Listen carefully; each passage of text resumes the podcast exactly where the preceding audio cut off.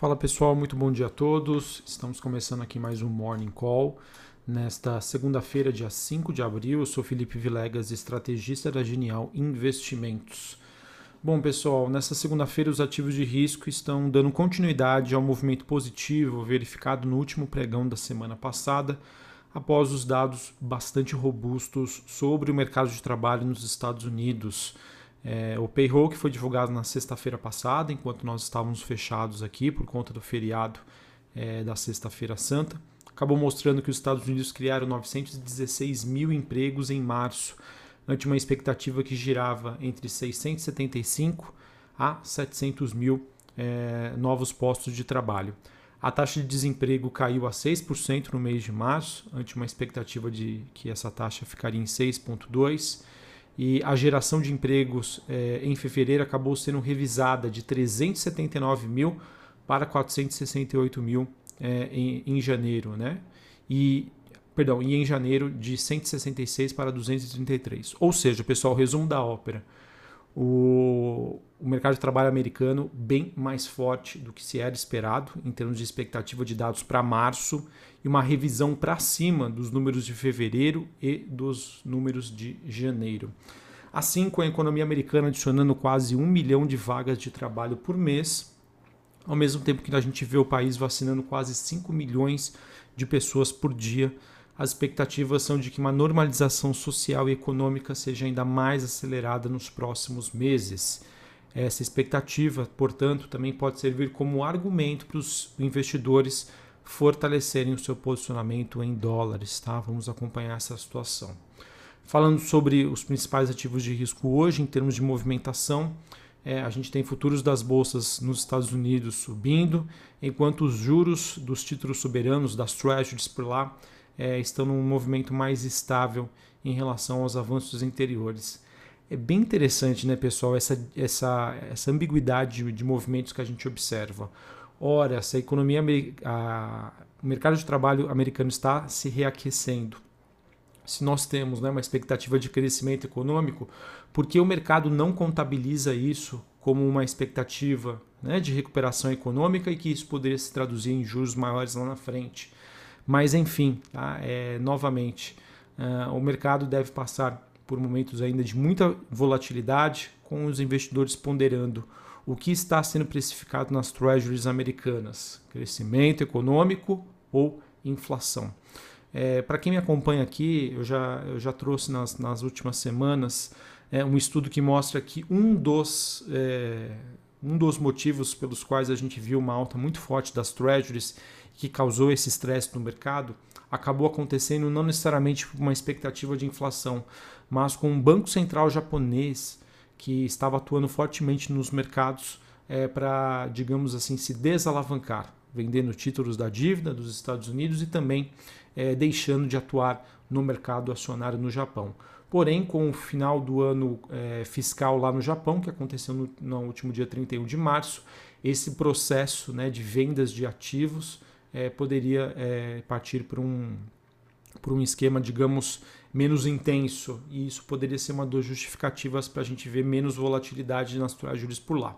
Se isso realmente se confirmar, é, quem sabe a gente possa ver um mercado um pouco mais tranquilo, precificando mais crescimento econômico e menos aí receoso em relação à inflação. Bom, falando ainda sobre os ativos, a gente tem o petróleo caindo nesta segunda-feira, após líderes da OPEP+, terem decidido na semana passada a terem um aumento de produção e também com um pico de infecções na Índia e outros lugares do mundo, é, isso, isso acaba sendo como justificativa para que o mercado acredite que a demanda ainda fique bastante instável. Tá? É, ainda, pessoal, hoje temos muitos mercados fechados por conta ainda do feriado de Páscoa. A gente pode falar China, Hong Kong, bem como boa parte aí de países da Europa, tá? que seguem no feriado. Os mercados por lá voltam amanhã.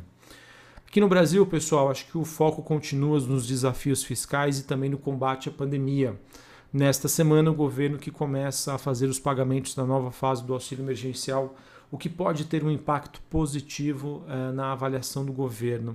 Pelas regras, uma pessoa por família poderá receber o recurso, os valores que serão pagos em quatro parcelas mensais, que variam entre 150 para famílias de uma só pessoa, 250 para famílias com mais de um integrante e 375 reais para mães que são as únicas provedoras do lar. Na quarta-feira, a Câmara pode votar o projeto sobre o acordo de vacinas pelo setor privado, esse projeto que conta com o apoio majoritário da Câmara e deve ser aprovado. Depois o mesmo deve ser analisado pelo Senado. Também temos essa semana o TCU, que, o Tribunal de Contas de União, que pode divulgar um relatório preliminar com avaliação sobre o orçamento da União de 2021, que foi aprovado recentemente pelo Congresso Nacional.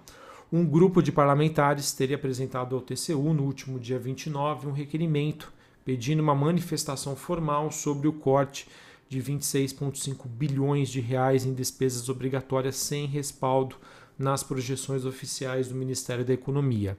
A análise definitiva do TCU, porém, só deve acontecer depois que o orçamento for sancionado, ou seja, após o dia 22 de abril.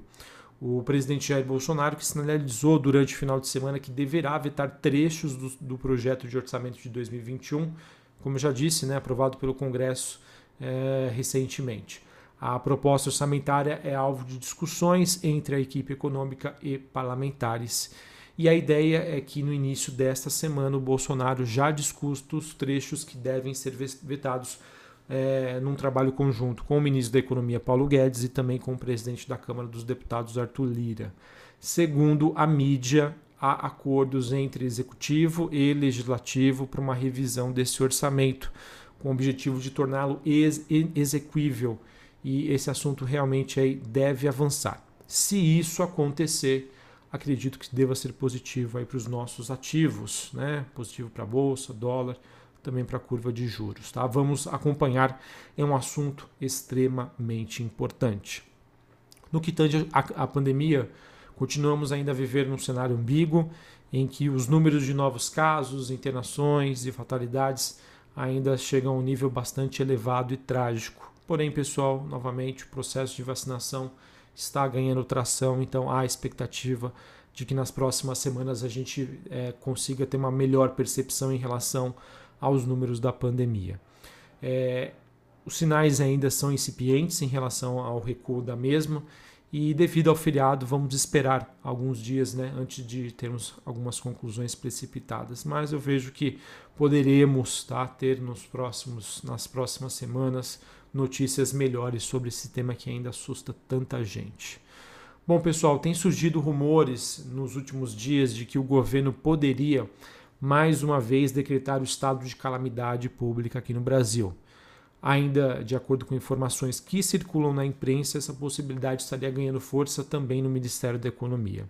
Conforme é, determina a Constituição, cabe ao presidente da República propor ao Congresso Nacional o estado de calamidade e o pedido precisa ser aprovado pela maioria simples da Câmara e do Senado. Lembrando que, uma vez declarado o estado de calamidade, seria acionado o chamado de orçamento de guerra. Assim, haveria possibilidade de realizações de gastos sem que a fonte de recursos fosse identificada, conforme determina a lei de responsabilidade fiscal. Pessoal, é, assim como a gente tem, digamos, um noticiário mais positivo sobre, quem sabe, uma conversa em relação ao orçamento de 2021, esse tema pode atuar na contramão, sendo uma pressão negativa para os nossos ativos aqui no Brasil. Essa semana, pessoal, também teremos uma série de leilões de infraestrutura no país, onde poderemos medir a temperatura pelos, pela demanda em relação aos ativos locais. As expectativas são de baixa adesão de investidores estrangeiros, o que então trará uma enorme oportunidade para operadores locais, ou seja, operadores aqui do Brasil. Os ativos devem apresentar pouca competição, então, consequentemente, retornos maiores para aqueles com apetite, apetite a risco Brasil. O primeiro grande leilão de infraestrutura do governo federal neste ano será então um teste para a gente avaliar o impacto que o agravamento da pandemia e também as turbulências políticas do governo podem trazer aí nas concessões previstas para este ano. Além dos 22 aeroportos, o Ministério da Infraestrutura quer transferir para a iniciativa privada um trecho da ferrovia de integração oeste-leste e cinco terminais portuários. É, em três dias né, de leilões a partir da próxima quarta-feira e a expectativa é de garantir mais ou menos cerca de 10 bilhões de reais em investimentos privados ao longo dos contratos. Mesmo né, em meio à maior crise do setor aeroportuário no mundo, a sexta rodada de concessões de aeroporto do governo federal, que será realizada na quarta-feira, deverá ter a disputa dos três blocos da licitação devem apresentar ofertas por menos um dos três lotes, tanto grandes grupos que já administram aeroportos no Brasil, como é o caso da ENA, a Vinci, a CCR, a Inframérica e a Socicam, quando interessados também entrar na área, como a gestora de fundos Pátria e a operadora francesa ADP. Para finalizarmos, pessoal, segundo o jornal Estado de São Paulo, o presidente do Banco Central, Roberto Campos Neto, disse em entrevista que o Copom não levará o juro ao nível neutro neste momento, porque a economia ainda precisa de estímulos. A menos que haja, claro, né, uma mudança extraordinária nas condições, as taxas de juros devem subir mais 0,75 pontos é, em maio, tá? segundo o presidente Campos Neto. Campos Neto que disse que se houver uma percepção de que o orçamento está inviável, os riscos fiscais do Brasil então aumentarão e a política monetária será prejudicada. Assim, pessoal, então a gente não pode descartar o fato né, de uma deterioração fiscal mais aguda e que poderia levar a um ciclo né, total de alta de juros mais elevado do que a gente imagina hoje. É, mesmo que isso não seja um plano de voo do Banco Central a curto prazo, é algo que deve ser monitorado. Pessoal, uma opinião aqui que já vem ganhando corpo no mercado, tá? É, muitos analistas, né, especialistas, continuam achando bastante excessivo os prêmios da curva de juros. Tá? Claro, entendo que sem um ajuste fiscal coerente, o mercado deve continuar bastante frágil e volátil no curto prazo. Mas se a gente levar em consideração que a curva de juros já está precificando uma taxa Selic, né, uma meta Selic superior a 9,5% e um horizonte de mais ou menos dois anos, tem muita gordura tem muito prêmio aí nessa curva. Conclusão, tá, pessoal? Para quem gosta de ativos de renda fixa, está buscando nesse meio, é, digamos, de alta volatilidade das ações, dos ativos de risco, sim, pessoal, as taxas de juros, né, perdão, os títulos de renda fixa com vencimentos até não tão longos assim, dois anos, três anos, quatro anos, sim, já estão apresentando taxas de, de retorno bastante atrativas. Elas podem ficar mais atrativas? Sim, elas podem. Mas sem sombra de dúvida, né, a deterioração do cenário de curto prazo foi tão grande que sim, já para quem consegue, por exemplo, se é, planejar para ao comprar estes títulos se manter até o final do vencimento, né, eu já vejo aí títulos com, com taxas bem atrativas, ok?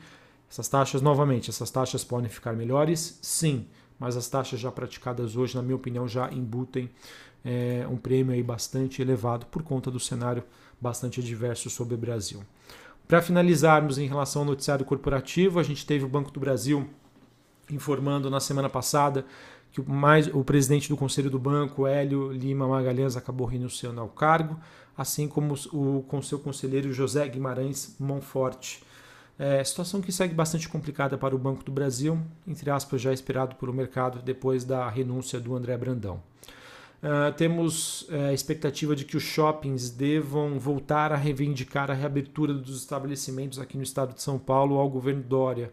De acordo com a Abraçai, é, o único estado que vai manter os shoppings fechados a partir desta semana é São Paulo, por conta das, da, das condições da pandemia. Uh, tivemos o conselho, do, o conselho do grupo de MED, né, que administra a Panvel, ele aprovando nesta, é, nesta, na última semana a submissão, a submissão de um pedido para a migração da companhia para o novo mercado da B3.